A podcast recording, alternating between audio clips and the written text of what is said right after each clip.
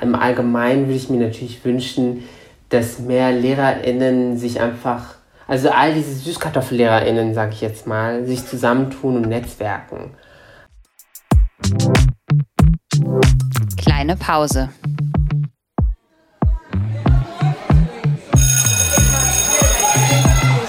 Begegnungen in der Teeküche.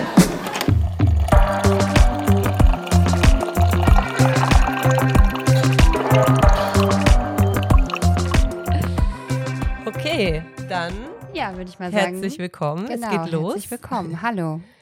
Wir haben heute einen ganz, ganz besonderen Gast, über den wir uns total freuen und auch darüber, dass es so spontan geklappt hat. Vielleicht ähm, nehme ich das gar nicht vorweg, sondern du sagst direkt selber, wer du bist und stellst dich einmal ganz kurz vor. Hallo, äh, ja, danke Nicole und Christina für die Einladung. Ähm, mein Name ist Mohammed Amjahid. Ich bin Autor und Journalist, ähm, schreibe zu verschiedensten Themen, arbeite als Journalist investigativ für verschiedene große Medien und schreibe, wie gesagt, Bücher unter anderem jetzt auch mein neues Buch, Der Weiße Fleck, ähm, eine Anleitung zu antirassistischen Denken, erscheinen, ist bei People erschienen, so rum. Und zwar gestern. Yay! Ah, yay! Äh, bin voll happy und äh, fand es einfach sehr, sehr cute und sehr, sehr äh, toll, dass ihr mich angefragt habt, weil ich glaube, dass wir in Deutschland schon viel über Bildung sprechen, aber nicht in der Art und Weise, dass ich sagen kann, das ist ein inklusiver Diskurs. Also im Sinne von, dass alle SchülerInnen in Deutschland mitgedacht werden. Darüber können wir vielleicht auch nochmal sprechen. Und deswegen bin ich super, super gerne ähm, in eurem Podcast auch. Und jetzt Achtung, ein bisschen schleimig, schleimig. Ich habe riesigen Respekt vor LehrerInnen einfach. Ich glaube, ich würde diesen Job nicht machen können. also so stelle ich mir ihn äh, zumindest vor. Und äh, der, einer meiner besten Freunde, beziehungsweise er ist Partner von einer sehr, sehr guten Freundin von mir, ist Lehrer. Und deswegen weiß ich, was es bedeutet, quasi auch so genau diese Strukturen aufbrechen zu wollen und einen inklusiven Unterricht anbieten zu wollen. Das ist nicht selbstverständlich in Deutschland und das ist traurig und darüber können wir vielleicht auch reden. Sehr, sehr gerne.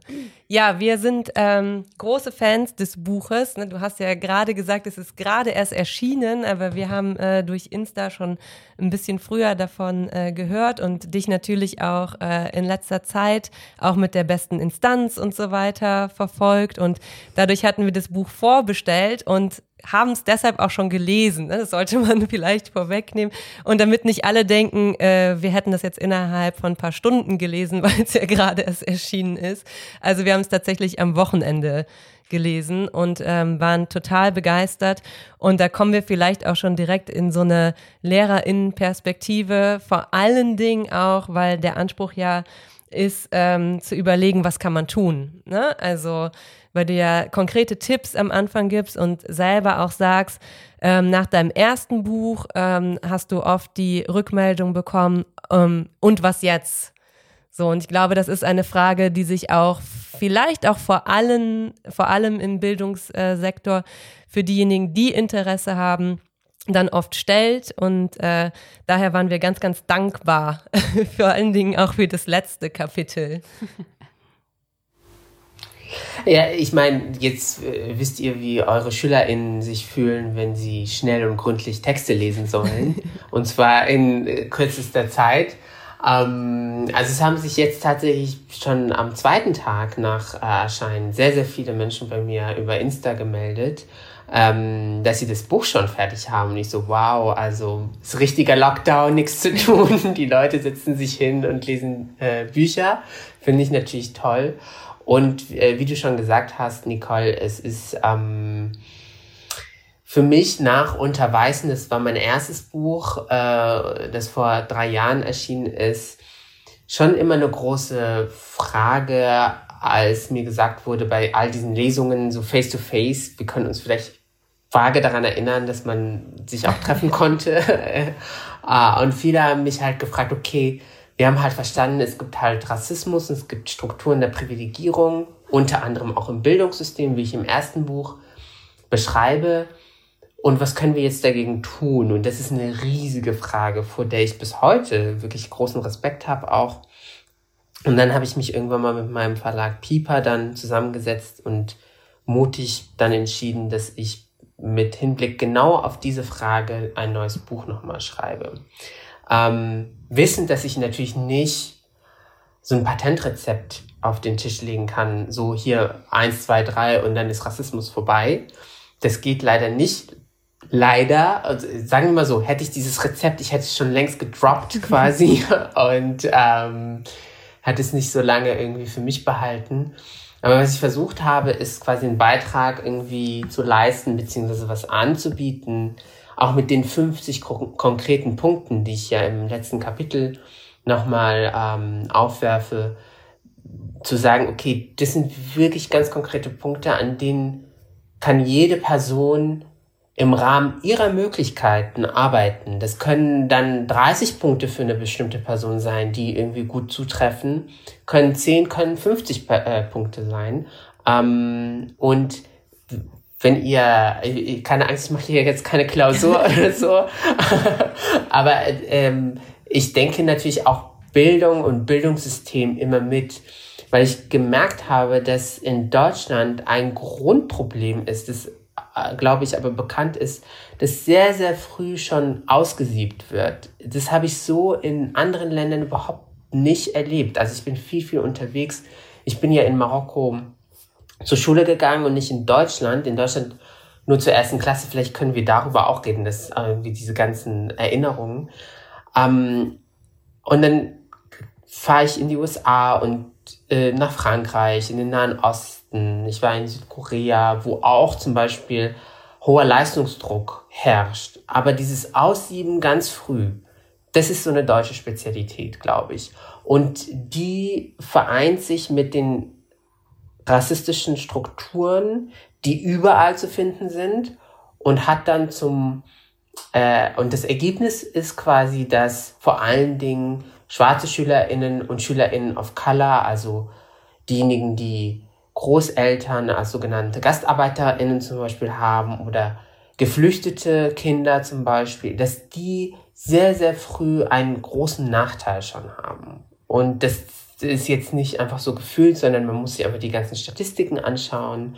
OECD zum Beispiel, das reproduziert sich alles äh, in Deutschland, wenn man halt ähm, Eltern hat, die keinen hohen Bildungsabschluss haben, dann sieht man das auch bei den Kindern. Und es liegt nicht an den Eltern oder am Haushalt, sondern vor allen Dingen am Bildungssystem. Und ihr seid viel näher dran als ich. Und genau das müssen wir wirklich in Deutschland besprechen. Mhm. Total. Ich äh, danke dir sehr. Ich, mir sind jetzt direkt die Gedanken in den Kopf gekommen. Ich finde das unfassbar paradox, dass man ähm, als Lehrerin oder als Lehrer ganz, ganz viel über individuelle Förderung nachdenkt und ähm, auf den Zuschnitt ähm, auf alle SchülerInnen und einfach auf jeden Einzelnen schauen soll und da diagnostizieren und, und Sprachfördern und alles Mögliche. Und letztlich stellt sich aber trotzdem immer noch dieses Problem, was für alle total offensichtlich ist, und das hat, glaube ich, ganz viel mit diesem Selektionsprozess zu tun, den du gerade angesprochen hast. Aber die Frage ist ja, ähm, eigentlich ist das Bildungssystem ja das System, in dem man vielleicht noch mit am besten diese Strukturen aufbrechen könnte. Und das passiert aber trotz alledem nicht, obwohl immer alle davon sprechen, ja, wir haben ja das Prinzip der individuellen Förderung und gehen auf jeden Einzelnen und auf jeder Einzelne ein. Es kann ja nicht sein, dass man als Schülerin in Deutschland Glück haben muss, eine engagierte Lehrerin mhm. zu haben, weil daran hängt es am Ende überall, wenn ich hingucke, das steht und fällt, ob eine Lehrerin wirklich zum Beispiel für ihren Job brennt oder nicht. Und natürlich, ich will jetzt keiner Lehrkraft zu nahe treten, weil ich glaube, ähm, das ist, wie gesagt, auch ein Job, vor dem ich großen Respekt habe. Aber es kann ja nicht an der Mut von der Person hängen, ob äh, Kinder gefördert werden, individuell oder wie sie gefördert werden oder nicht. Oder das kann ja auch nicht daran hängen, ob man jetzt auf eine gute Schule quasi kommt oder auf eine sogenannte Brennpunktschule, was ja an sich schon ein sehr ähm, Minusblickkonzept ist. Äh, ich sitze hier in Berlin, ihr seid in Köln, wir wissen genau, dass es genau diese Schulen gibt, wo halt Kinder auch abgeschoben werden. Und ich wäre auf so eine Schule gekommen in Hessen der 90er Jahre. Und das schreibe ich ja auch im Buch. Und ähm, ich habe auch mit meinen Schwestern darüber lange diskutiert. Ähm, dass es natürlich total schwierig war, dass meine Eltern, als ich sieben, alt, äh, sieben Jahre alt war, ähm, gesagt haben, wir nehmen jetzt unsere Kinder und gehen nach Marokko, damit wir ihnen eine gute Schulbildung, zu, zumindest Gleichberechtigung ähm, quasi bieten können. Das ist für ein Kind nicht leicht, quasi aus dem Umfeld rausgezogen äh, zu werden. Die Freunde sind dann weg, man war im Kindergarten, dann neue Sprache und so weiter und so fort. Aber dieses Motiv zu sagen, ich will nicht, dass meine Kinder aufgrund ihrer Herkunft auf eine Sonderschule automatisch kommen, kann ich total gut nachvollziehen. Ich habe selbst keine Kinder, aber ich kann mir gar nicht vorstellen, dass Eltern das für ihre Kinder wollen. Ähm, und das ist natürlich irgendwas, wo ich halt denke, dass da wird Bildungspolitik gemacht, glaube ich, in den Ländern. Und mir fällt jetzt kein Bundesland ein, wo ich sage, das ist da perfekt. Es gibt natürlich Abstufungen, aber da wird Bildungspolitik gemacht als Klientelpolitik.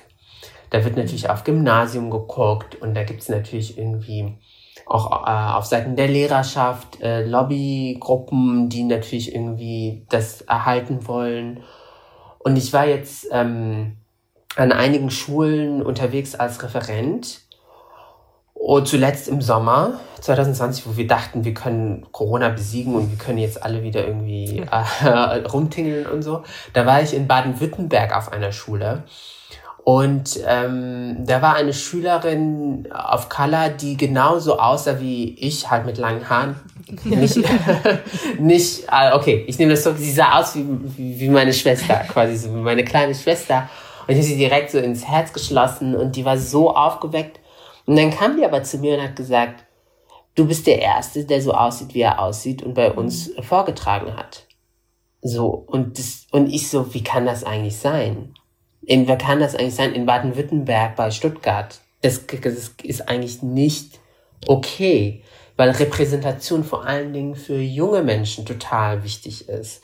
Und ähm, ich war neulich hier an einer Schule äh, zur Zeugnisvergabe als ähm, quasi Gast so. Ähm, das war so eine digitale Veranstaltung wegen Corona.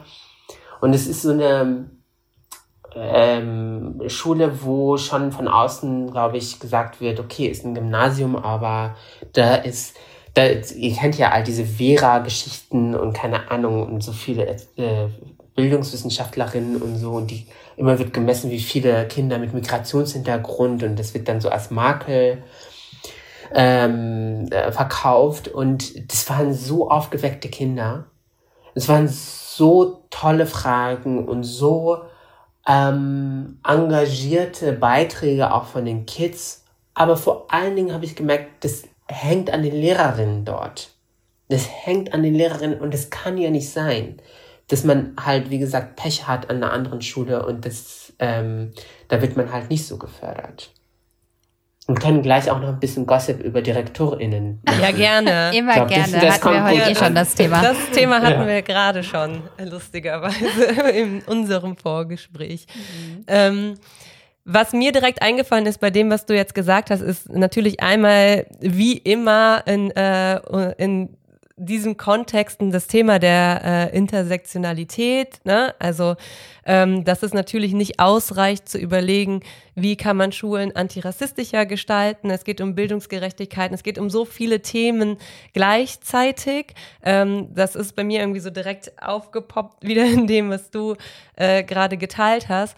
Und äh, gleichzeitig aber ähm, auch dieser, dieser Aspekt des, für wen wird eigentlich Schule gemacht und wer wird da eigentlich mitgedacht. Und ich glaube, ähm, um da jetzt so ein bisschen aus der Praxis zu sprechen, das ist ja auch ein Grund, weshalb wir diesen Podcast ähm, machen, da wir uns privat letztlich, und das ist ja was, wo man sich schon denkt, wie kann das sein? Ihr seid ja Lehrerinnen, privat mit solchen Themen auseinandergesetzt haben, privat diese Gespräche führen und über Stunden und Tage und so geführt haben, weil wir gewisse Dinge gelesen haben, uns in gewissen ähm, wie man immer so schön sagt, äh, Filterblasen ähm, bewegen und dadurch daran gekommen sind oder auf die Idee gekommen sind, so immer wieder über Schule zu sprechen und zu bemerken, es muss was passieren, denn auch wir sind natürlich nicht davor gefeit,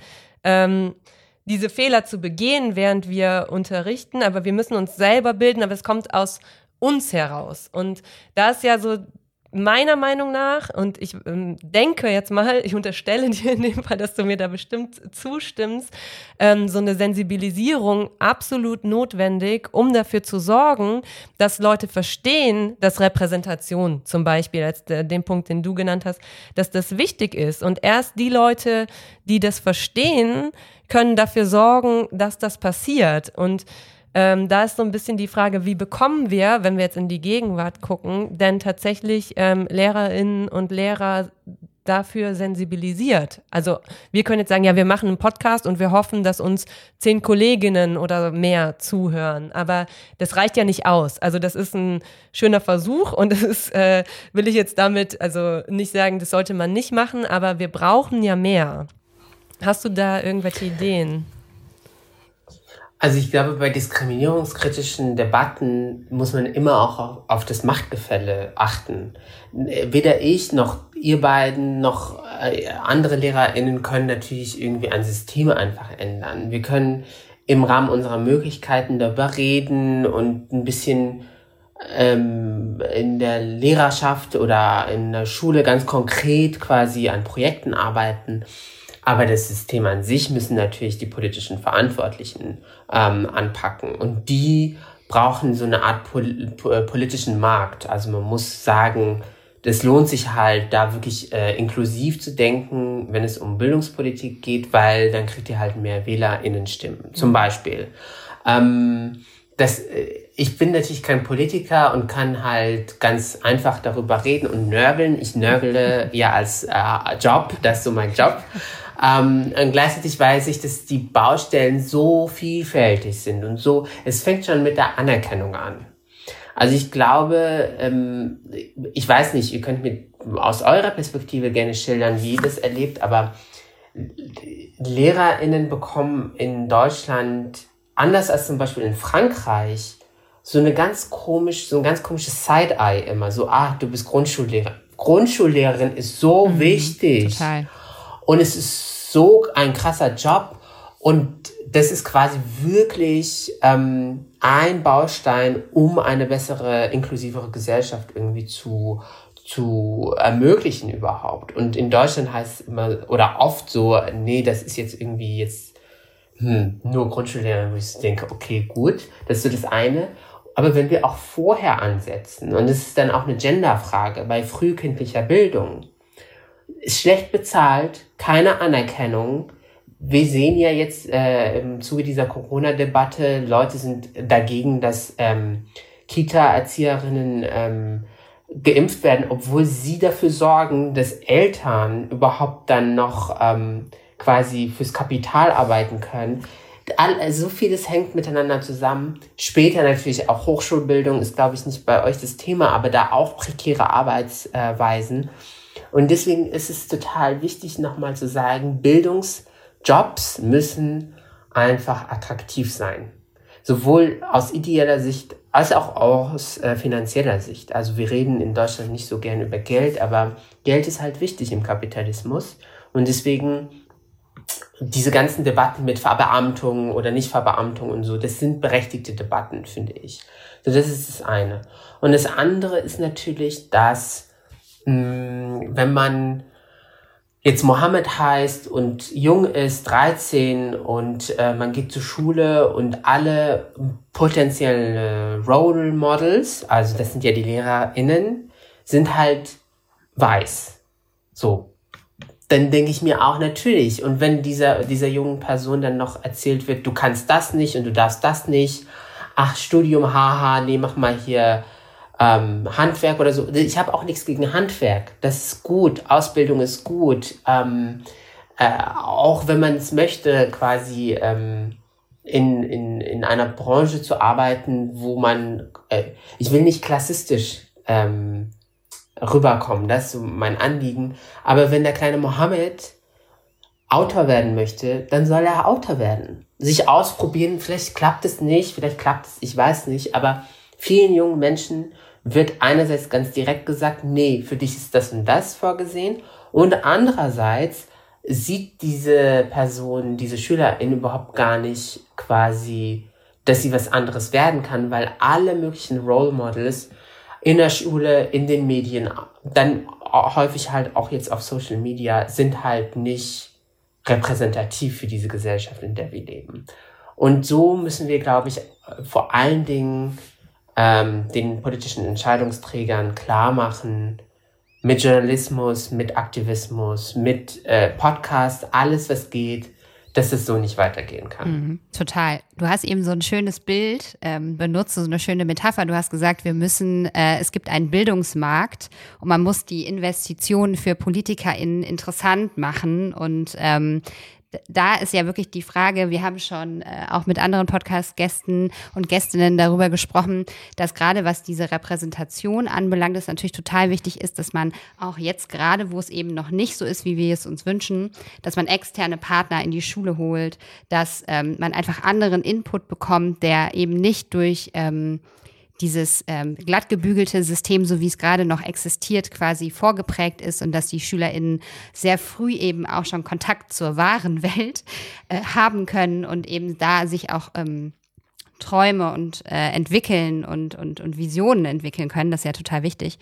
Aber was ich mich immer frage, es ist ja schon traurig genug, dass wir jetzt darüber nachdenken müssen, weil eigentlich sollte es ja vollkommen klar sein, dass im Bildungssektor, ähm, dass das ein Sektor ist, der bedient werden muss und dass das wichtig ist für eine Gesellschaft.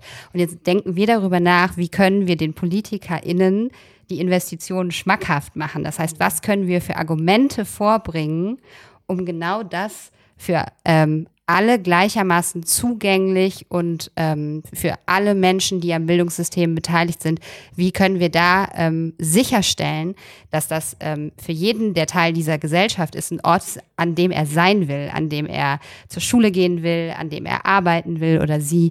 Ähm, wie kriegen wir das hin? Und ähm, ich frage mich, du hast es eben auch schon angesprochen, es gibt so viele Studien, die Bildungsungerechtigkeit belegen und in denen steht, das und das und das ist der Grund dafür und es wird trotzdem nichts getan, außer dass gesagt wird, es gibt das Prinzip der individuellen Förderung an der Schule, go for it.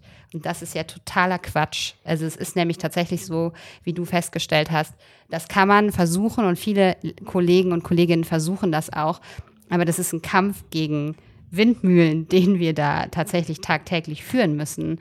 Und da ist wirklich für mich die Frage, wie kann man so eine Revolution von unten starten? Also was können wir machen, um diesen Bildungsmarkt aufzubauen? Also erstmal total frustrierend, wenn dann die nächste Studie nochmal in Auftrag gegeben wird, dass es überhaupt Bildungsungerechtigkeit gibt wie die nächste Studie, dass es Rassismus gibt und so. Und ich so, schadet nicht, aber irgendwann mal müssen wir auch weiter in die Debatte quasi einsteigen. Und meine ehemalige Mitbewohnerin, als ich Studi war und in der WG gewohnt habe, ist Erziehungswissenschaftlerin. Ähm, hallo Susi, wenn du zuhörst.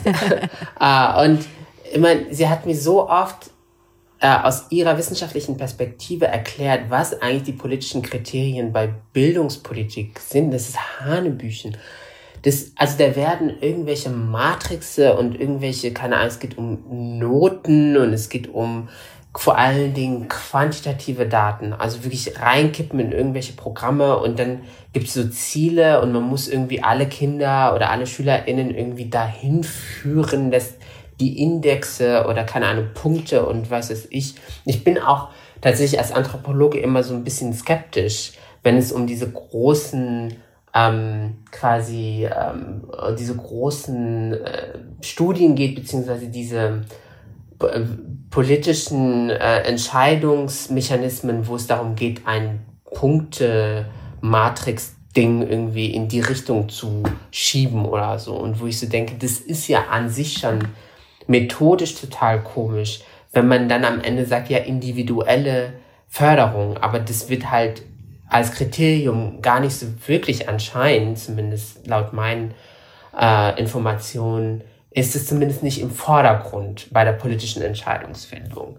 Und ähm, wenn ich halt merke, dass es am Ende bei der politischen Entscheidungsfindung nicht darum, wir sind, wir leben ja in einem sehr reichen Land. Mhm. Also eigentlich ist es total komisch, irgendwie zu sagen, man spart halt an der Bildung oder so, was hier getan wird tatsächlich.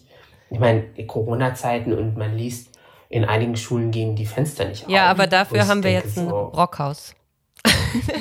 ja, das schön, ist so schön. schön. Oder, oder in einigen Bundesländern, LehrerInnen haben jetzt auch E-Mail-Adressen. Ja. So, ja, wow. Genau. Wow. Oder keine Ahnung, plötzlich irgendwie, wir haben halt ähm, eine Lernplattform online. So, ich denke so, ist halt auch peinlich und schwierig so ein bisschen, dass das jetzt ist gut, dass da jetzt so ein Schub kommt anscheinend, weil die Not halt wirklich sehr sehr groß ist. Vor allen Dingen für jene Kinder wieder, die nicht die Privilegien haben, dass sie zu Hause die Geräte haben, die Eltern haben, die halt dann doch am Ende mit den Unterricht machen jetzt im Lockdown ähm, die, äh, die heimische Bibliothek haben und so, wo ich so denke, was habt ihr eigentlich als politische Entscheidungsträger in den vergangenen Jahren und Jahrzehnten mit diesem Bildungssystem gemacht, außer wirklich gesagt, ist halt, äh, ist halt eine Frage des Haushalts. Mhm woher ein Kind kommt, ob es dann reüssieren kann oder nicht.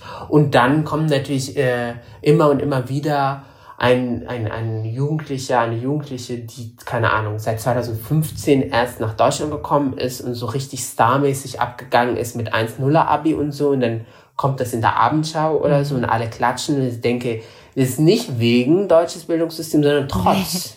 genau, ja, ja, ganz genau. So, und ähm, ich finde das da, die, und das meinte ich mit politischen Markt, also zu sagen, bin ja auch kapitalismuskritisch, aber äh, pragmatisch gleichzeitig zu sagen, wenn ich noch ein Beispiel einführen darf.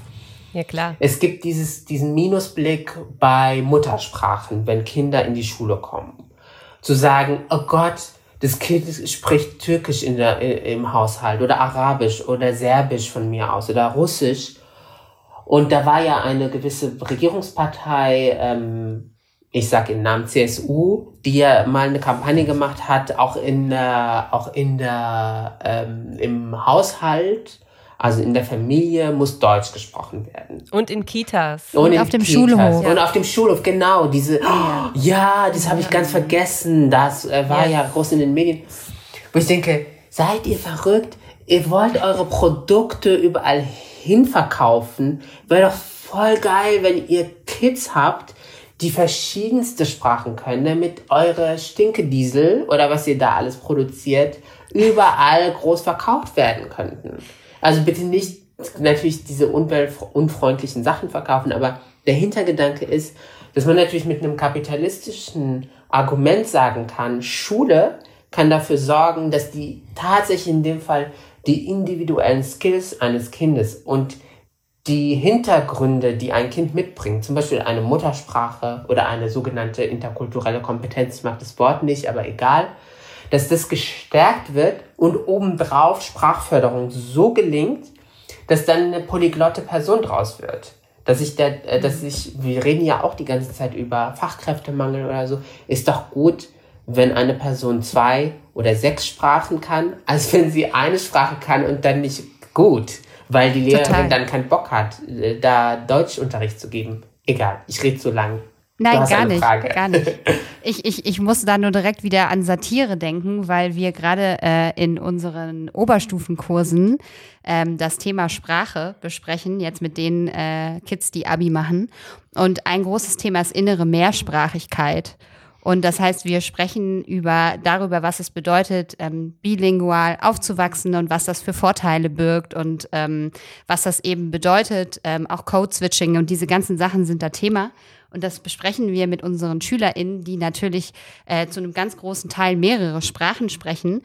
Und die sagen dann immer ganz zu Recht, ja, aber das spielt ja vorher in den Jahren im Unterricht oder in der Schule gar keine Rolle.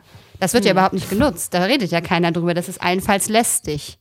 Aber das ist, das hat, glaube ich, was ähm, mit diesem traditionellen Bildungskanon yes. zu tun. Also ähm, ich saß auch in so äh, Kommissionen, wo Stipendien vergeben worden sind oder kenne auch so ein bisschen so PersonalerInnen. Und die gucken wirklich, ob hat der Kant gelesen und Goethe und Schiller und ich, ich habe nichts gegen Kant und Goethe und Schiller, aber es ist ein bisschen langweilig unter uns. Äh, es ist halt so, das bereitet eine Person nicht auf die Realität vor, wenn man nur sich aus, sage ich jetzt mal, einer Richtung, ohne jetzt Goethe zu nahe zu treten, quasi bedient bei diesem Kanon, sondern was ich ja im Buch schreibe, im weißen Fleck, ist eigentlich muss man diesen Kanon in den Papiermüll schmeißen, was nicht bedeutet, dass man ihn nicht recyceln kann. Ähm, ich weiß, es ist ein bisschen provokativ für einige, vielleicht auch für LehrerInnen. Und dann kann man wirklich sich nochmal einen neuen Kanon zusammensetzen. Von mir aus kritisch Kant lesen, aber dann auch Franz Fanon kritisch lesen und Fatima El-Mernissi kritisch lesen, weil dann kann man auch in die Welt herausgehen und sagen, okay, ich habe zumindest als junge Person so ein bisschen überall äh, mir Gedanken gemacht, wie andere Menschen denken, leben, fühlen. Und das passiert in, in, im deutschen Bildungsbürgertum überhaupt nicht. Yeah. Gar nicht, null. Ja, Christina hat äh, ihre Hausaufgaben gemacht und genau diese Textstelle auch äh, eingezeichnet. Und ähm, ich wage an dieser Stelle mal eine krasse These. Ich glaube, vielleicht ist sie auch gar nicht so krass, ich glaube, das will das deutsche Bildungssystem auch einfach nicht. Und ich glaube, das ist ähm, historisch bedingt und vielleicht auch aus, aus ähm, unserem Selbstverständnis, ich sage jetzt uns in Anführungsstrichen heraus, bedingt. Und ich glaube, das hat auch wiederum was mit strukturellem Rassismus und anderen Diskriminierungsformen zu tun. Denn ich habe ganz oft das Gefühl, dass Deutschland ähm, sich immer dadurch, durch, äh, darüber definiert hat, ähm, über die Dichter und Denker. Ne? Wir sind das Land genau. der Dichter und Denker. Kulturnation, bla bla, bla bla bla. Und so weiter. Und ähm, ich glaube, die Politik und damit auch die Bildungspolitik stellt sich einfach nicht der Frage, was wollen wir hier eigentlich die ganze Zeit reproduzieren. Ne? Das, was du eben ähm, angesprochen hast, ist, ist ja sowas... Ähm, wenn dann in der Erziehungswissenschaft diese ganzen Sachen erhoben werden oder wenn man ähm, Theorien über Schulfunktionen beispielsweise liest. Ne? Ich unterrichte Pädagogik, ähm, wir reden da über das Thema Schule, wir sprechen über Theorien darüber, wozu Schule eigentlich dient und kommen dann auf äh, solche Dinge wie Gesellschaft reproduzieren, Werte, Normen und so weiter reproduzieren. Das ist ja alles gut und schön. Aber natürlich müssen diese Werte und Normen auch regelmäßig überprüft werden und auch überprüft werden, für wen gelten die denn eigentlich? Wen denken wir an dieser Stelle mit? Und ist das überhaupt noch zeitgemäß? Was, ähm, es war es wahrscheinlich auch noch nie, ne? aber vielleicht, äh, wenn wir jetzt nicht ganz so also wenn wir jetzt auf die Gegenwart gucken wollen, ne, was wollen wir überhaupt? Wollen wir die ganze Zeit das bestehende System, so wie es ist, reproduzieren, dann ist es logischerweise eine Suggestivfrage. Ne? Also das, das äh, wollen wir natürlich nicht. Das sagen wir auch öffentlich. Äh, ne? Also wir wollen Fortschritt, wir wollen ähm, Bildungsgerechtigkeit, wir wollen dafür sorgen, dass alle gleiche Chancen haben. Aber was tun wir denn dafür? So und dann kommen wir, glaube ich, ganz oft an diesen Punkt, den du eben auch schon wieder angesprochen hast: Machtstrukturen, Hierarchien und so. Wollen wir die überhaupt verändern? Ne, möchten wir das überhaupt? Denn dann heißt es ja, dass diejenigen, die seit ähm, Jahrhunderten Bildung machen, zurücktreten müssten. Ne? Die müssten ja sagen, wir geben Privilegien ab. Die müssten ja sagen, ähm, wir verändern was. Und da kommt man dann, glaube ich, irgendwie zu der Antwort, vielleicht liegt es daran, dass das so stagniert ne? oder dass wir immer so Jahrzehnte hinterherhängen. Total. Ich möchte noch eine Schippe draufwerfen, weil es mir gerade in den Kopf gekommen ist. Ich glaube, diesen Maßstab, den du gerade beschrieben hast, dass wir auch deshalb oder Menschen an diesem Maßstab so krass festhalten in Deutschland, weil das eine Frage der Identitätsgebung ist, die wir quasi nicht loslassen wollen und die Frage ist, denke ich, tatsächlich die, dass wenn man neu über Identitäten nachdenken würde und diese Konzepte auch überdenken müsste in diesem Zuge, ähm, dass das ganz, ganz, ganz, ganz viele Menschen in eine äh, heillose Orientierungslosigkeit ja, stürzen würde. Und dass das deshalb in Deutschland nicht passiert. Also wir ignorieren ja ganz, ganz viele Dinge, die hier einfach de facto sachbezogen so sind und tun so, als würden wir mit Humboldt zusammen immer noch Kant abhängen. und. Ja. Und als wären das so die Best Buddies, die immer noch so hinter uns stehen und so auf die Schulter klopfen und sagen, gut macht ihr das, richtig gut. Ja, ich meine, Humboldt ja, Fontane ja und so weiter und so fort. Das zeigt ja auch, ich bin auch nicht dagegen, by the way. Ist natürlich ein bisschen komisch, wenn man auf die Budgets guckt, was es alles kostet. Wie gesagt, Geld ist wichtig und für andere Dinge wird halt nichts ausgegeben oder sehr wenig. Ich glaube, das hängt mit so einer imaginierten kulturellen Hegemonie zusammen, die man auch anderswo findet. Also ich habe in Marokko im Französischunterricht natürlich Voltaire gelesen, Candide ou l'Optimisme. Und mir wurde da in diesem Unterricht nicht gesagt, dass äh, Voltaire ein krasser Rassist war einfach. Mm, Weil man sieht da auch, wie äh, wirkmächtig auch diese postkolonialen Strukturen in den Köpfen äh, äh, quasi äh, sind. Und ähm, so habe ich das Gefühl, dass das deutsche Bildungssystem sagt, okay, wir haben diesen hochkulturellen Kanon und der kleine Mohammed, jetzt auf mich bezogen in den 90er Jahren in Hessen, der kann sowieso nichts damit anfangen. Deswegen werden wir jetzt in der Vorschule schon quasi ihm einen Test, und das ist wirklich passiert, ihm einen Test geben, ob er malen kann, ob er den Stift halten kann oder nicht. Aber wir schicken den sowieso auf die und die Schule. Deswegen ist egal. Und der, sag ich jetzt mal, Jonas, ähm, Professorenkind, der kommt natürlich automatisch aufs Gymnasium. Und ähm, das Problem ist, dass jetzt der kleine Mohammed nicht mehr so klein ist und natürlich diesen ganzen deutschen Kanon zerhackt und neu zusammensetzt. Und es finden sehr, sehr viele Menschen nicht so gut. Also ich bekomme auch ne, gerade ja ganz viel Lob, aber ich bekomme natürlich auch kritische Stimmen oder auch hasserfüllte Stimmen, die sagen, was willst du eigentlich ein Kapitel heißt ja so. Was willst du eigentlich, Mohammed?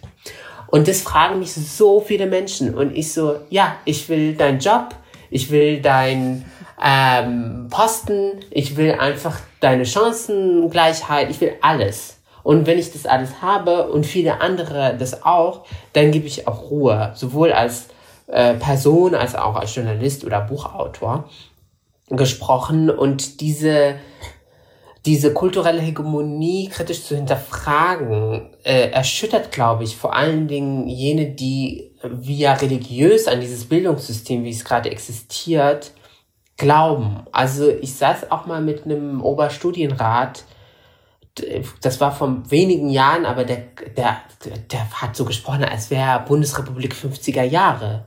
So, und das, und für den ist dreigliedriges Schulsystem und quasi die ganzen kleinen POC-Kinder auf die Hauptschule schicken, automatisch, das ist für den Religion. Der, der findet das gut. Und ich denke so, ja, ist auch schade, dass wir darauf warten müssen, dass all diese Entscheidungsträger, meistens hier nicht gegendert, all diese Entscheidungsträger halt in Rente oder Pension gehen müssen, um eine neue Chance zu haben, da was zu ähm, ändern. Und gleichzeitig bin ich auch nicht wie gesagt, es gibt ganz viele ganz tolle, woke junge Leute, aber es ist auch zu einfach zu sagen, ja, die neue Generation oder eure Generation wird es schon wuppen. Weil ich weiß auch genau das, und wir können gleich in die Teeküche gehen später, das ist, es wäre natürlich auch utopisch zu sagen, alle mit 30er, die jetzt quasi im Job sind, sind alle woke und finden das alle gut, dass es halt Inklusion gibt. Das ist leider nicht so. 0,0, denn wir wurden ja von den äh, anderen unterrichtet. Also das können wir, glaube ich, aus unserer Biografie heraus absolut ähm, irgendwie unterstützen, was du gerade gesagt hast. Also als ich von der Uni gekommen bin, dachte ich auch, äh, Humboldt ist das Nonplusultra, weil Humanismus und so weiter, die haben es gecheckt und das hat so lange gedauert, sich zu trauen, selber diese Dinge in Frage zu stellen. Man kriegt das auch von außen im Ref. Äh, wann auch immer, ich hatte immer so eine Demut vor ähm, anderen LehrerInnen, die mir ein äh, Schiller-Gedicht nach dem anderen so, ja, aber das ist doch hier eine intertextuelle Referenz zu, keine Ahnung, das musst du doch wissen. Und äh, in den Räubern ist es so und so, dass ich so total so, ne, so, das muss man wissen. Äh, das galt auch für uns. So, da, so sind wir ja äh, quasi herangezogen worden und das ist ein Befreiungsschlag für einen selbst. Also, anderes Beispiel. Warum, glaube ich, vor allen Dingen Bildungssystem in Deutschland sehr, sehr hermeneutisch so erstmal zu betrachten ist und hermetisch abgeschlossen ist. Ähm, ich bin weder pro noch kontra Kopftuch. Ich bin einfach pro Choice und gegen Zwang. Aber Kopftücher in Schulen ist ein hartes Thema in Deutschland. Vor allen Dingen bei euch in NRW und hier bei uns in Berlin. Und das sind ideologische Denkmuster, die da tatsächlich Repräsentation verhindern wollen. Ich glaube, das ist so die, der Hintergedanke von diesem Kopftuchverbot an Schulen oder in einigen Bundesländern zumindest. Warum? Also ähm, ich glaube, dass viele äh, mächtige Menschen in der deutschen Gesellschaft gar nicht irgendwie per se sagen, Kopftücher sind schlecht, sondern Kopftuchfrauen sollen halt bestimmte Positionen beziehen. Also wenn die Reinigungskraft Kopftuch trägt im Bundestag, ist okay, kein Problem. Oder auch in der Schule, kein Problem, alles gut. Aber wenn plötzlich eine intelligente Frau mit Kopftuch auftaucht und Juristin werden möchte oder halt Role Model vor einer Schulklasse, dann wird es zum Problem. Und das ist so, das auszuhalten, dass halt eben nicht mehr die Bundesrepublik der 50er Jahre hier existiert, sondern dass es viel, viel vielfältiger und komplizierter und komplexer geworden ist, vor allen Dingen in einem Bundesland wie NRW, Leute. Das geht einfach nicht mehr, dass man sich da verschließt und sagt, nee, wir haben uns halt dieses Humboldtsche Ideal in den Kopf gesetzt und eine Lehrerin muss am besten, keine Ahnung, den Faust auswendig äh, runterrattern können und am besten bei der Theater AG noch auf die pure Inszenierung quasi achten, dass da jetzt nicht irgendwie noch irgendwas Modernes oder so dazu kommt. Also so, ich übertreibe so ein bisschen. Sondern zu sagen, wir gucken auch, wie die Realität da draußen in der Gesellschaft ist und versuchen sie in der Schule abzubilden. Damit die Kinder auch in der Schule für quasi das Leben einfach vorbereitet werden. Und dagegen wehren sich ganz die Schulsenatorin der SPD hier in Berlin. Das ist richtig ähm, peinlich, was da abgeht. Ähm, wie versucht wird, quasi aus der Schule quasi so einen homogenisierten Raum zu machen, wo es darum geht, dass in der Verwaltung skizziert wird, wie es dort aussehen soll, einfach so von äußerlichen Merkmalen her, aber auch, was der Inhalt sein soll. Natürlich, das muss alles reglementiert werden, aber so ein bisschen Fantasie und eben ähm, Räume zu schaffen, damit auch eben individuell auf Schülerinnen eingegangen wird, das ist doch genau der Kern von individueller Förderung worüber ihr die ganze Zeit sprecht da in euren Parlamenten und in den Bildungsministerien. Aber das sehe ich halt wirklich nicht in den Parteiprogrammen wiedergespiegelt. Mhm. Ja, ich stimme da absolut zu. Vielleicht können wir an dieser Stelle ähm, noch so ein bisschen in die, äh, ich gucke auch so ein bisschen auf die Zeit, denn wir können dich ja auch nicht ewig, auch wenn es total Spaß Leider. macht, hier an dieses Gespräch winden. Ähm, ich würde dir die, ähm, wir schneiden das dann später rein, ne? aber ich würde dir ähm, die Sprachnachricht einmal vorspielen, die wir bekommen haben von einem Kollegen. Ähm, und dann geht es dadurch auch automatisch so ein bisschen über in die Praxis. Hallo, lieber Mohammed, hier spricht Mehmet, Lehrer aus NRW. Vielen Dank erst einmal auch an das Team Kleine Pause für diese tolle Möglichkeit. Ähm, meine Frage an den Mohammed wäre, wie kann man das Thema Rassismus im nach wie vor strukturell weißen Schulsystem angehen? Also konkret, ähm, wie kann ich beispielsweise eine weiße Kollegin oder einen weißen Kollegen für Antirassismusarbeit in der Schule gewinnen. Gibt es da vielleicht von deiner Seite irgendwelche Tipps oder Strategien, die du uns LehrerInnen an die Hand geben könntest? Ja, vielen Dank für die Frage. Ähm, das ist natürlich, wäre gelogen, wenn ich jetzt hier auch wieder so drei Punkte Plan quasi auftischen würde und sagen würde, ja, weil da muss man immer auf die ähm, individuellen Gegebenheiten eingehen. Mir wurde, mir wurden ähm, Fälle berichtet, wo äh, der Direktor sich vehement gewehrt hat, als jemand ähm, unter der Lehrerschaft äh, gesagt hat, wir haben so viele Kinder, die sind von Rassismus betroffen, wir würden das gerne thematisieren. wo wirklich auch Leute bedroht worden sind, dass die Konsequenzen negativ, und wo ich so denke, so, hä? Also, also schade, dass das verbeamtete Leute sind und man muss sie irgendwo dann anderswo hinschieben. Äh, aber es ist halt wirklich, wirklich total frustrierend, was ich da höre. Das ist das eine, was ich damit sagen möchte. Ich, I see you, dass das nicht immer selbstverständlich ist, das zu machen, das so. Having said that, ähm, ich glaube, wenn es so ein Kollegium gibt, das sehr, sehr weiß ist, bedeutet es nicht, dass man das nicht thematisieren kann. Ähm, es gibt so eine komische Tendenz, dass ähm, aufgrund der Nichtbetroffenheit oder Positionierung gesagt wird, ich kann das nicht thematisieren.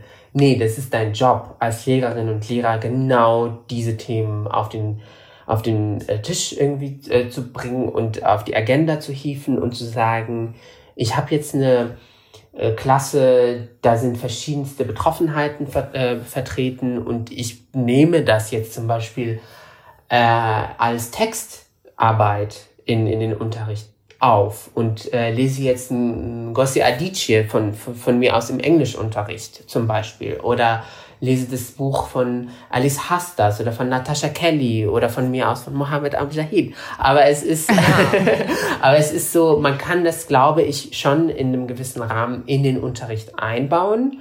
Und immer wenn ich höre, dass das passiert ist, das sind Debatten, die sind so, die sind so wichtig für die Kids, die sind so wichtig einfach für auch das Selbstbewusstsein dieser Kinder, dass ähm, es kann ja nicht sein, dass die halt all ihre antirassistische Arbeit oder das Empowerment quasi über, jetzt sehr plump ausgedrückt, über meinen Insta-Account bekommen. Das geht einfach nicht.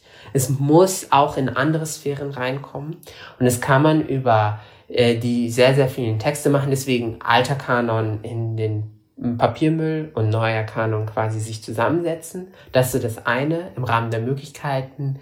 Ich habe selbst erlebt, wenn ich als Referent irgendwo an Schulen bin, das ist total, das ist für mich wirklich mit das Anstrengendste. Also ich rede lieber also vom, vom quasi Nervositätsaufwand und vom Arbeitsaufwand vor tausend Professoren äh, in der Aula als vor einer Schulklasse. Weil ich muss mich echt zusammenreißen und überlegen, wie ich Dinge auch formuliere. Und da kommen auch Fragen, die sind halt tricky. Und dann muss ich mir echt Gedanken machen, ähm, wie kann ich jetzt einer Person eine grundsätzliche Ungerechtigkeit in dieser postkolonialen Gesellschaft eigentlich erklären, die überhaupt gar keinen Sinn macht. Wenn mir gesagt wird, ich habe keinen deutschen Pass, ich dürfte nicht mit ähm, äh, auf die äh, auf den Schulausflug oder ähm, verreisen mit der mit der Klasse. Was soll ich der Person? Also diese klassische Szene mit Angela Merkel, die dann äh, die Kinder streichelt. Das kann man eigentlich Jugendlichen nicht erklären, weil es macht ja auch gar keinen Sinn. Und trotzdem glaube ich, dass wenn dort vorne dann Referentinnen und die gibt es wirklich an jedem Ort, weil mir wird auch gesagt, äh, wir haben niemanden gefunden. Die gibt es.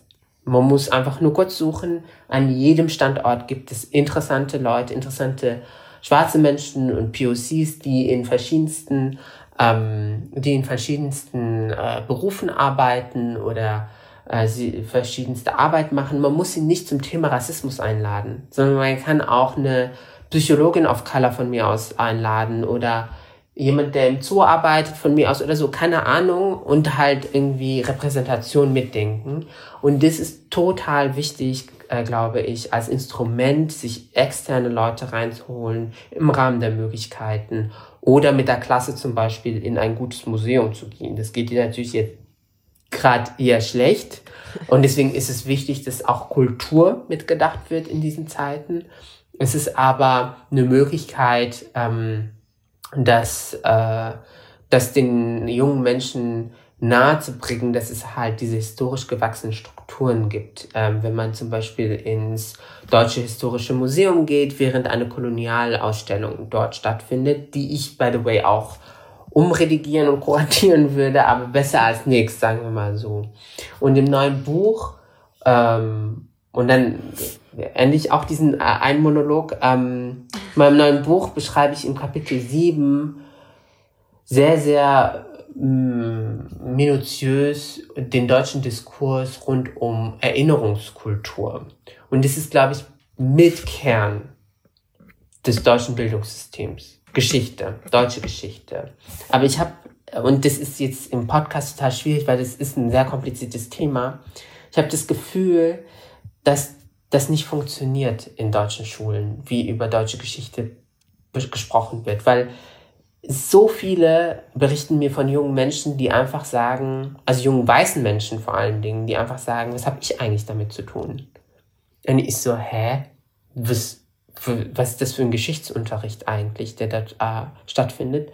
Plus, dass da auch Dinge ausgeklammert werden, wie deutscher Kolonialismus, obwohl Kontinuitäten quasi total klar sind zwischen Kolonialismus und dem Terror der Nationalsozialisten zum Beispiel.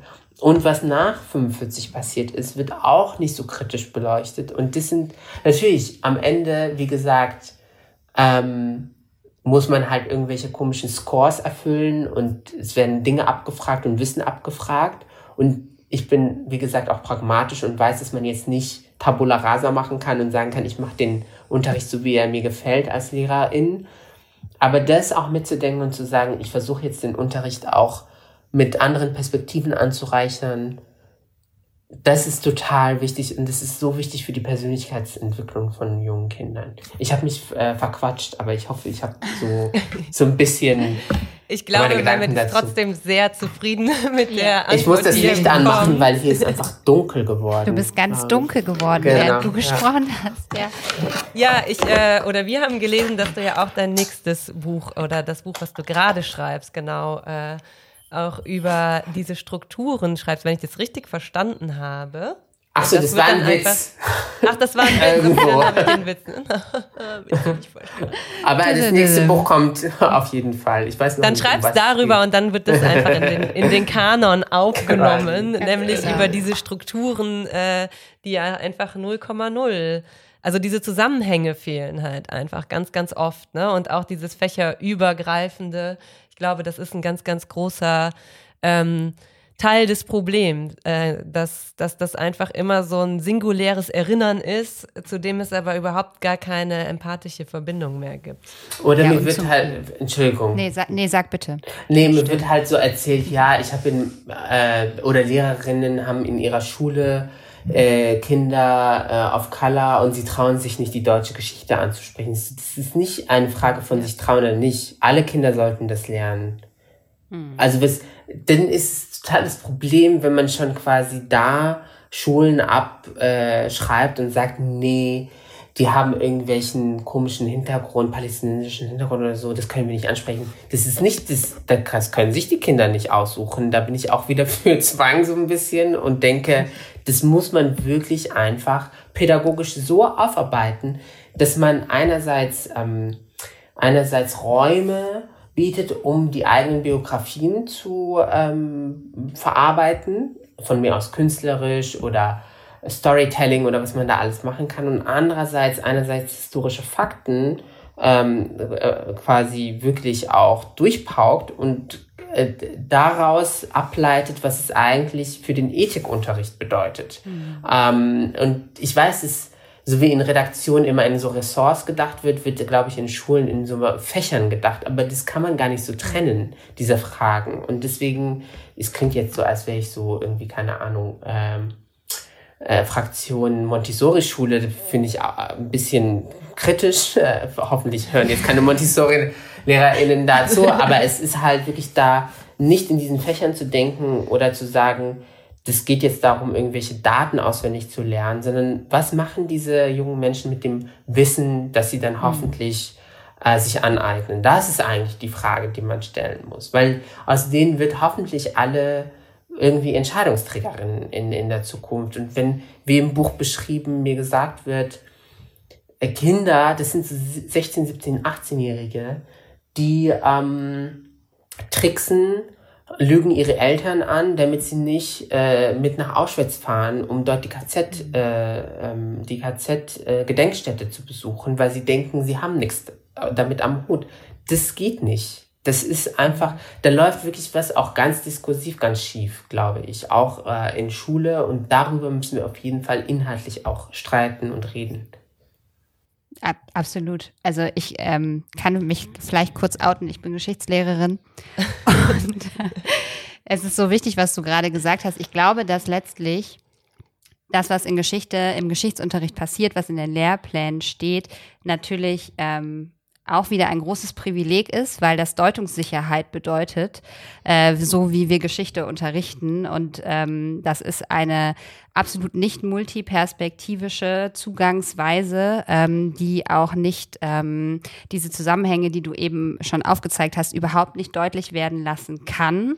Das ist nicht so gedacht, das ist nicht so gewollt. Das kann man in Projektkursen machen, aber im Geschichtsunterricht ist das, äh, wenn man sich die Lehrwerke und Materialien anguckt, ist das nicht intendiert.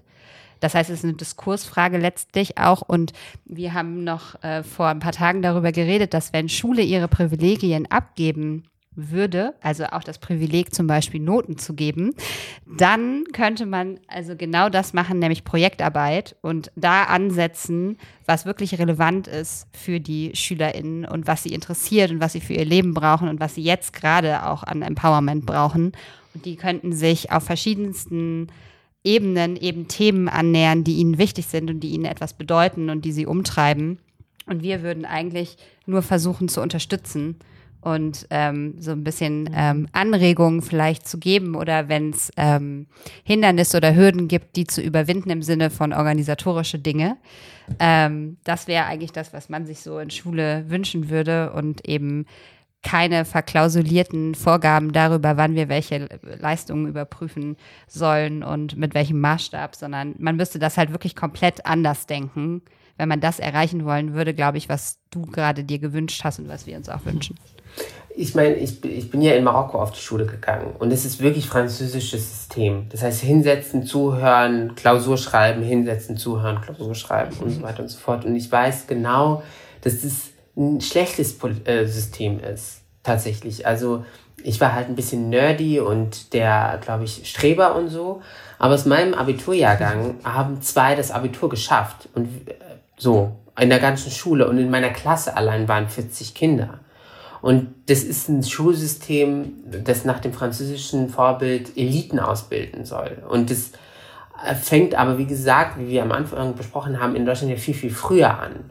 Da, da soll ja ausgesiebt werden, damit im Gymnasium sich dann doch alle entfalten können in den Projektgruppen äh, und in den AGs und so. Und ich glaube tatsächlich, dass, ähm, dass genau das, mh, mm, also was will Schule? Was soll Schule eigentlich leisten? Sie soll eigentlich ähm, Persönlichkeiten fördern, glaube ich, die Verantwortung übernehmen, im Kleinen oder im Großen. Das kann anfangen bei der Verantwortung für sich selbst überhaupt und endet natürlich irgendwie in ähm, Entscheidungspositionen begleiten. Und ähm, das passiert noch zu selten an deutschen Schulen, glaube ich. Und ähm, äh, es kann sein, dass es irgendwie teuer werden kann, weil man muss unbedingt mehr Personal zum Beispiel einstellen, wenn man individuell fördern möchte. Man muss, wie gesagt, auch die ganz stupiden Sachen wie WLAN und eine E-Mail-Adresse einrichten und so, weil es ist halt 2021. Ähm, es muss aber auch so ein Spirit entstehen, quasi, zu sagen, wir lassen uns wirklich auf jedes Kind individuell ein und ähm, nehmen uns auch Zeit für jedes Kind. Das eine Kind braucht halt weniger Aufwand und man weiß schon, wie man es fördern kann. Das andere, da muss man halt gucken. Und das nicht in der vierten Klasse mit dem Ziel irgendwie abzuschieben irgendwo auf eine sogenannte Brennpunktschule, sondern bis wirklich zum ähm, Abschluss. Und dann weiter, wenn es halt in die äh, Ausbildung geht, äh, an die Hochschule oder einfach in den Job direkt da geht es wirklich darum, auch begleitend zu sehen, wie können wir auch über den Geschichtsunterricht leisten, um wieder auf Geschichte zu kommen, damit wir wirklich ein Nie wieder hinbekommen. Das ist mhm. jetzt gerade nicht gegeben, glaube ich, und das macht mir auch echt bange, weil ähm, man guckt sich halt auch die ganzen äh, ähm, rassistischen, diskriminierenden, andersmachenden Diskurse an und fragt sich, wie kann eigentlich äh, heute jemand eine Partei wählen oder in einem Kreis sein in einer Partei oder in einem Verein sein, der halt wirklich antisemitische Propaganda verbreitet, Und dann denke ich mir, ja, da hat wirklich was in der äh, Wissensvermittlung und in der Re Reflexion nicht funktioniert. Also wenn sich Leute und auch teilweise junge Leute auf die Bühne stellen oder bei Twitter als ich bin die neue Sophie Scholl, weil ich eine Maske tragen muss. Ich so, hast nicht, entweder du hast nicht aufgepasst im Geschichtsunterricht oder dein Geschichtsunterricht war halt ein bisschen müllig. So, und das muss man echt nochmal, das tut weh, ich weiß, aber das muss man nochmal grundsätzlich besprechen. Ähm, du, du sprichst diesen Spirit an und dann äh, kommen wir zu unserer Hausaufgabe danach, aber darauf würde ich noch ganz kurz eingehen, denn ich glaube, was du sagst, ist ganz, ganz wichtig. Ähm, ich habe das Gefühl, dass dieser Spirit, dieser fehlende Spirit oft zu diesen ganz krassen Frustrationen in Schule führt. Und deshalb finde ich das total wichtig, was du gesagt hast, dass ähm, wenn man sich so einen Spirit erarbeitet, dann geht es ja letztlich allen besser. Also es geht ja nicht nur denen besser, die man dadurch, ähm, äh, um jetzt pädagogisch zu sprechen, besser mitnehmen kann, ne? also die dadurch dann auch besser gefördert werden, sondern es ist ja auch total befreiend, für LehrerInnen, die seit Jahren immer wieder ist. Also ich meine, es ist ja ein Klischee, aber es entspricht natürlich wie äh, so oft auch so ein bisschen der Wahrheit, ne? Dieses LehrerInnen jammern ständig, ne? Sie sind immer frustriert, Burnout, was weiß ich was. Ich glaube, diese Aspekte spielen da total mit rein, dass diese Befreiung aus diesem Ganzen überhaupt nicht stattfindet und dass man deshalb ganz oft die fühlt, irgendwie nichts erreicht, obwohl man irgendwie was erreichen will. Und dazu gehört ja, dass man einfach so ein Spirit spürt und weiß, wofür man was macht. Und ich glaube, das erinnert mich so ein bisschen an das, was auch Peggy McIntosh ähm, über White Fragility gesagt hat, dass ab dem Moment, wo sie verstanden hat, ähm, was überhaupt ihre Privilegien sind und dass sie ihre Privilegien einsetzen kann für andere, das auch für sie persönlich ein total befreiender Prozess war. Und das äh, soll natürlich nicht sie als weiße Person wieder in den Mittelpunkt stellen, dass wir es nur machen, damit es denen auch gut geht. Aber im Kontext Schule, glaube ich, ist es wichtig, da mal drüber nachzudenken, ähm, wie äh, positiv sich das auf alle auswirken kann, wenn man sich von diesem festgefahrenen, worüber wir immer wieder meckern, irgendwie auch mal befreit. Also deshalb ganz, ganz wichtig, was du gerade gesagt hast, meiner Meinung nach. Also auf jeden Fall und gleichzeitig, ich erinnere mich jetzt an eine Lehrerin.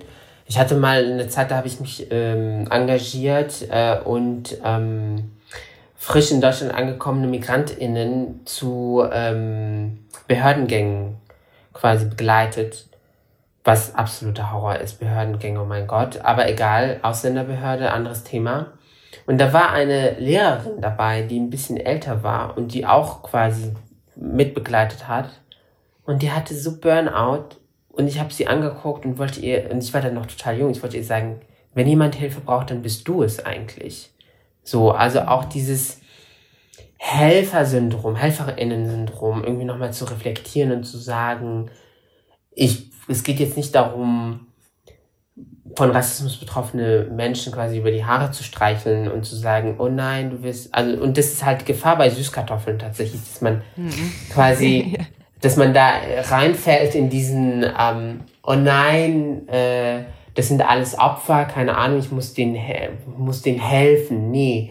Es geht um eine Partnerschaft, es geht um Augenhöhe, es geht darum, das Individuum zu sehen, es geht darum, äh, wie gesagt, Persönlichkeiten zu fördern, vor allen Dingen bei jungen Leuten, denen nicht das Gefühl zu geben, dass sie eben quasi eine extra Behandlung brauchen oder so, sondern dass es nur darum geht, quasi mit ihnen im Dialog das Beste für sie ähm, quasi äh, zu entwickeln und zu sagen, ich bin ja kein Pädagoge, ich weiß ja nicht, was all diese Modelle sagen und was man dann machen muss. Ähm, dafür wisst ihr mehr und besser Bescheid, aber es geht halt darum, sich genau diese Tools irgendwie zu arbeiten, zu sagen, ich lasse mich jetzt auf diese Person ein und versuche, versuche da Unterstützung zu, zu leisten, so wie die Person es auch möchte, ohne paternalistisch mhm. zu sein. Ja, ich glaube, es ist ein perfekter Übergang. Ähm, wir machen das ja am Ende immer so, dass anders als in der Schule wir auf äh, Hausaufgaben gestellt bekommen von unseren Gästen und ähm, es geht ja auch äh, für uns als zwei weiße Cis-Frauen darum, dass wir selber unseren Lernen ähm, oder unseren Lernweg immer wieder reflektieren wollen, weshalb wir dann auch immer im Nachhinein so ein bisschen ähm, teilen, inwiefern wir diese Hausaufgaben machen. Deshalb hast du jetzt äh, die Chance, uns vor eine große Aufgabe zu stellen. Ähm, darfst es aber natürlich auch allgemein formulieren, ne? was du dir aus ähm, ja, deiner Position heraus äh, wünschst als Hausaufgabe für LehrerInnen. Ähm, und darf natürlich da auch gerne auf äh, deine 50 Punkte im Buch nochmal zurückgreifen. Also ich, ich, kann mich ja beliebt machen und sagen, alle eure SchülerInnen bekommen eine 1-0. Das ist so. Nein, Spaß. ähm, es ist tatsächlich schwierig, ganz konkret zu werden, aber im Allgemeinen würde ich mir natürlich wünschen, dass mehr LehrerInnen sich einfach, also all diese SüßkartoffellehrerInnen, sage ich jetzt mal, sich zusammentun und netzwerken. Tatsächlich in der, ein, also in der eigenen Schule, aber auch darüber hinaus. Und das äh, gar nicht mal äh, quasi, um sich politisch zu engagieren, sondern einfach, um sich auszutauschen. Weil ich glaube, dass viele ähm, BIPOC-LehrerInnen und ihre Verbündete nicht so gut im Netzwerken sind wie andere. Das äh, ist aber auch in ähm, anderen Bereichen der Fall, also JournalistInnen zum Beispiel oder AktivistInnen, weil so Netzwerken ist immer sowas, das macht die junge Union, das wollen wir nicht. Aber eigentlich ist Austausch und sich nochmal ähm, quasi ähm, Gedanken zu machen, gemeinschaftlich. In diesen Zeiten ist es schwierig, zusammenzukommen, aber es gibt ja das Internet und so. Und zu sagen, hey, einfach so ganz ähm, banale Fragen zu stellen. Wie ist es eigentlich bei dir äh, in der Schule? Wie hast du das jetzt auch diese Frage, die kam zu ganz konkreten Thematisierung von Rassismus? Es ist natürlich für mich total einfach als Autor zu sagen, das, das und das. Aber ich bin ja nicht in der Praxis. Also es ist ähm, total äh, schwierig, glaube ich, das dann immer individuell zu, anzuwenden. Auch diese 50 Punkte, wie gesagt, die im Buch vorkommen. Und deswegen ist es total wichtig, glaube ich, dass sich LehrerInnen austauschen und zu sagen, wie hast du das eigentlich bei dir im Unterricht gemacht mit der Thematisierung oder mit diesem einen Text, der total schwierig ist zum Beispiel? War das gut, war das schlecht? Und so kommt man, glaube ich, mit äh, einem guten Austausch tatsächlich auf, ähm, auf ein besseres Produkt, wenn man so will. Ähm, das klingt jetzt ein bisschen pathetisch, dass alle einfach miteinander reden sollen, aber formieren und organisieren ist auch total gut. Ähm, auch um ein bisschen Dampf und Frust abzulassen, wenn die Direktorin, der Direktor dann also jetzt denkt man, dass ich irgendwie was gegen Direktoren ja, habe, du hast aber es das gar nicht erzählt, gar nicht. fällt mir gerade. Das stimmt. Das stimmt. Genau. Aber es ist, es geht wirklich darum, da auch Strategien zu entwickeln, wie man mit schwierigen Situationen quasi umgeht als Lehrerin oder Lehrerschaft. Das ist, glaube ich, eine Hausaufgabe, klingt immer so negativ, aber es ist so. Für ach, uns nicht. Gar nicht. ja, Gar ich vergibt auch gerne Hausaufgaben. Aber Nein, du hast so, ja Quatsch. Manchmal habe ich Albträume noch, dass ich Hausaufgaben machen muss. Also so Schul Oh mein Gott, oh mein Gott. Aber du hast das ja gerade total pädagogisch schön gemacht. Du hast ja schon ganz viel Support in der Hausaufgabenformulierung mitgegeben und auch schon so ein paar strategische Tipps einfließen lassen. Von daher hätte man sich das besser überhaupt nicht wünschen können. Und ähm, wer im Übrigen gerne wissen möchte, was das so mit den Süßkartoffeln auf sich hat, Ja, genau. der liest bitte das äh, neue Buch von Mohammed Amjad, Der weiße Fleck, eine Anleitung zu antirassistischem Denken.